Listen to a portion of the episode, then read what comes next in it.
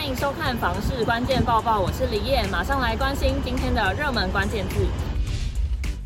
今天的热门关键字是总统大选。你认为总统大选的结果对房市会有影响吗？我们就先来看历次总统大选跟房市交易量的表现如何。过去七次总统大选有三次全年度房屋交易量与前一年度比较呈现增长现象，另有四次则是呈现衰退的情形，显示房屋交易量增减跟总统大选结果本身是脱钩的。以二零零四年为例，当年陈水扁在高度争议的两颗子弹事件中成功连任，但全年度房屋交易量竟然爆出近两成的年成长率，市场面并未受到政治面纷扰的影响是最为鲜明。再来，我们看二零零八年马英九以改善两岸关系的诉求当选总统，更开启两岸三通，但是当年度房屋交易量反而是衰退了百分之八点五。检视背后原因，二零零八年美国雷曼兄弟金融风暴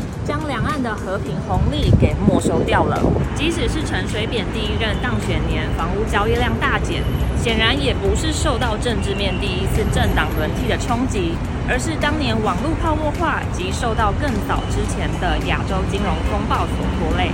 房市专家张欣霖及林金雄都是认为，选举政治面变动的干扰力道有限。谁来当选总统，将时间拉长到整年度来看，其实影响并不明显，反倒是重大房市政策的推出，对市场的交易意愿影响比较大。例如，二零一二年的实价登录，二零一六年的房地合一税，房屋交易量都是明显衰退的。永庆房产集团业务总经理叶林奇认为，国内总统大选结果与台海情势未来发展将影响房市表现。另外，俄乌战争、以巴冲突仍持续中，加深区域政经局势的不确定性，全球地缘政治风险难除。戴德梁行总经理严炳立则是认为，二零二四年房市预料会量缩价缓跌，不止土地，房价也从天花板价往下掉，买气不会再高，要跌价才会见量。